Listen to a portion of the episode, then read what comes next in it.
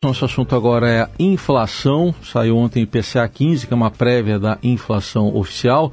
E esses últimos números divulgados, além das perspectivas para esse último trimestre de 2022, são os temas da nossa conversa agora. Os preços dos combustíveis voltaram a ser responsáveis pela deflação brasileira em setembro, segundo a prévia divulgada pelo IBGE.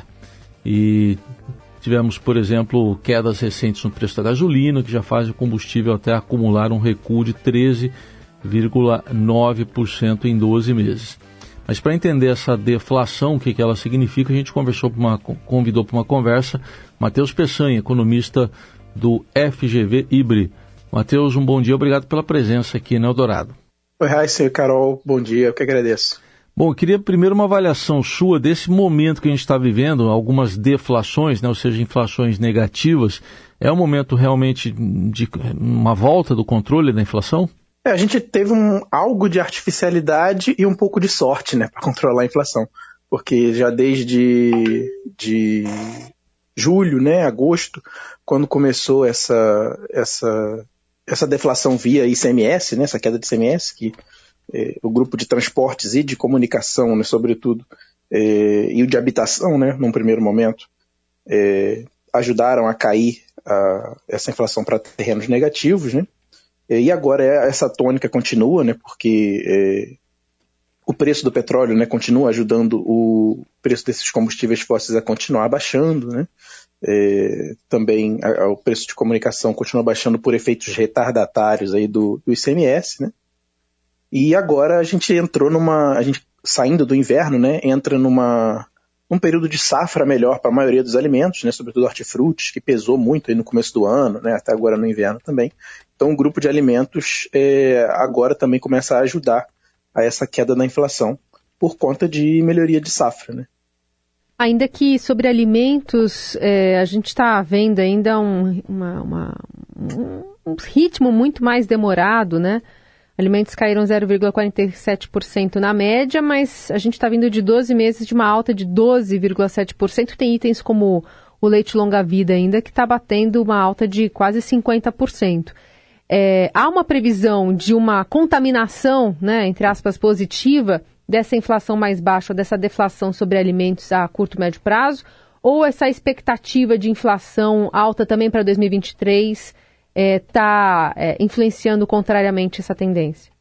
Não, Carol, o, a questão da alimentação é realmente esperar a safra melhorar mesmo. Né? A gente acabou de passar pelo inverno, né? Uhum. É, o leite ele tem uma é, ele tem uma especificidade né, de, de, de piora na, na, nas condições de oferta mesmo no inverno. A gente também teve, é, a gente sofreu com desinvestimento no setor leiteiro, é, que começou a voltar já a partir do mês passado, mais ou menos, né? Uh, e isso demora a amadurecer, né? investimentos eh, novos começam, eh, eles demoram um pouco a amadurecer e dar esse, esse impacto na produção, que vai dar futuramente esse impacto no preço. Eh, mas a gente já passou o grosso dos problemas, né? a gente sofreu muito com problemas climáticos em sequência né? Na, nessa questão de alimentos, praticamente desde 2020. Né? A gente teve seca, a gente teve geada, chuva em excesso. Nesse último verão a gente teve chuvas torrenciais, que impactaram sobretudo hortifruti, né? A gente vai lembrar aí que a, a cenoura acumulou mais do que triplicou de preço em 12 meses, né? E, e agora o inverno também ele costuma ser uma, um problema de oferta para muitos alimentos, inclusive o leite, né?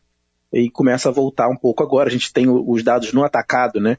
Mostrando que que, que o leite in natura lá no atacado, o leite que chega na indústria, ele está chegando mais barato, né? Então, é, isso é, é questão um pouco de tempo até essa, é, essa melhoria nos custos ser repassada para o preço final na gôndola, mas é, é, essa tendência que a gente deve ver até o final do ano, né? Já para o ano que vem a gente tem sim essa contaminação via é, crise fiscal, principalmente, né? Essa, esse, é, o, que gente, o que foi dado a gente agora no, nesse segundo semestre é, eventualmente vai ter que ser tirado em algum momento, né? E a expectativa é que isso seja ao longo de 2023, né? E quando a gente fala no preço da carne, por exemplo, né, é, acaba sendo um símbolo aí de muito churrasco em época de Copa do Mundo, enfim. Qual é a perspectiva para o preço da carne nos próximos meses? A carne tem uma dinâmica que depende um pouco mais da, da questão externa, né? É, a gente é campeão de exportação de carne no mundo, né? E a gente teve ao longo de 2022 é um cenário é, 2021 e 2022 um cenário bem ruim para os preços domésticos, né? Enquanto a produção caía, né? A exportação subia. Então, é, a, o que ficava aqui dentro, né? A gente chama da disponibilidade interna, é, caía em dobro, né? Porque caía a produção e o que ficava aqui dentro era ainda menos porque a exportação estava subindo. É, e não tem sido diferente, né? A gente eh, continua nesse cenário, né? A produção deu uma, deu uma estabilizada, deu uma melhorada agora que as condições climáticas eh, estão melhores, né? Isso ajuda também na pecuária, que a gente tem muito pecuária extensiva, né? Eh, isso dá uma auxiliada na, na produção, mas a, a exportação ainda está segurando. Então, por isso que esse preço não está voltando a patamares anteriores a 2021, né? É, porque a produção ainda não superou essa, essa, esse aumento de exportação. Sim. Então esse, isso deve ser a, a, lógica que a gente deve ver para essas carnes. Né? O preço ele não deve subir mais tanto como é, no ano passado, principalmente, mas ele não deve ceder, então ele deve ficar oscilando minimamente ali numa margem pequena. Bom, a gente viu que essa deflação foi de 0,37% em setembro, no acumulado do ano ainda uma alta de 4,63% e em 12 meses quase 8%, 7,96%. Você citou aí uma artificialidade, né, como um dos componentes para essa redução. Então quer dizer que a perspectiva pode ser de uma, de uma alta, porque isso aí é temporário, essa artificialidade. É, a gente, a, o, o fator, entre aspas, que eu chamei de sorte, né, ele deve continuar presente até o final do ano, né? A gente deve continuar sem, a gente não tem nenhuma previsão de problemas climáticos agora à frente, e isso deve auxiliar alimentos, que foi um, um problema também para a nossa inflação durante um bom tempo, né?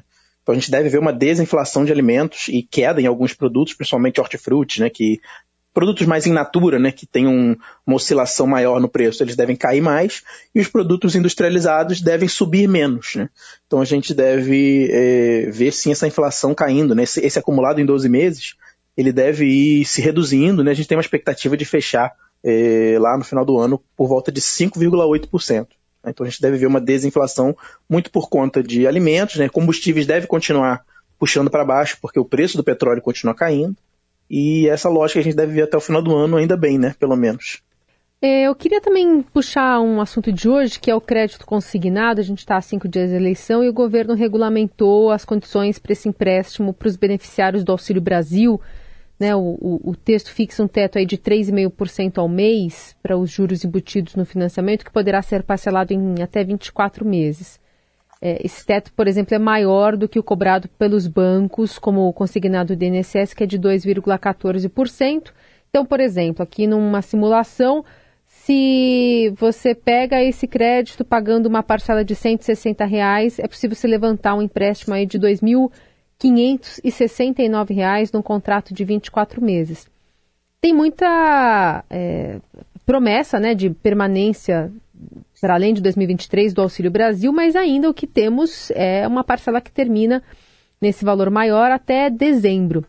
Queria entender como é que funciona essa oferta de crédito é, para uma parcela da população que está bastante comprometida, muito endividada, com relação também a esse poder de compra e expectativas para o restante do ano e 2023. Sim, Carol, é, além de, de uma proposta com tons eleitoreiros, né, ela também é, uma tentativa de insuflar esse crescimento econômico. Né? A gente está é, um pouco na contramão do resto do mundo, né? a gente está uma, é, uma certa euforia um pouco no crescimento, a gente está um dos melhores países que tem é, né, nessa volta da pandemia é, tem sido o Brasil, né? com uma perspectiva de, de, de consumo e crescimento é, bem acima dos países mais maduros, né? É, a gente tem uma expectativa de crescer quase 3% esse ano, né? E, e, muito insuflado por esse consumo, né? É, essa questão do, do, do, crédito consignado tem uma, um, um, fator de risco aí realmente, como você, como você comentou, né? É, além, né, porque a gente não tem certeza de quando esse, quando esse, esse auxílio vai, vai continuar, e por isso esse, esse fator de risco leva a esse taxa do consignado ser até um pouco maior, né? E a gente tem problemas no, na, na, economia brasileira de inadimplência, né? É, brasileiro médio né, não é um, um bom pagador de dívidas, é, mas é uma tentativa né, de aproveitar essa, essa bonança é, um pouco é, fora da curva que a gente está tendo e, e é o que deve estar tá segurando também as expectativas. O comércio está com boas expectativas para essas datas é, específicas, né, de, de Dia das Crianças, de Natal. E é essa tônica que a gente deve continuar vendo, né? A inadimplência deve continuar alta, muito por conta é, dessas, dessas é, políticas de crédito, mas a, a, a, euforia com a volta da pandemia, principalmente, está ajudando a segurar é, tanto a, a, expectativa de comerciantes e empresários quanto a do, do consumidor. Né?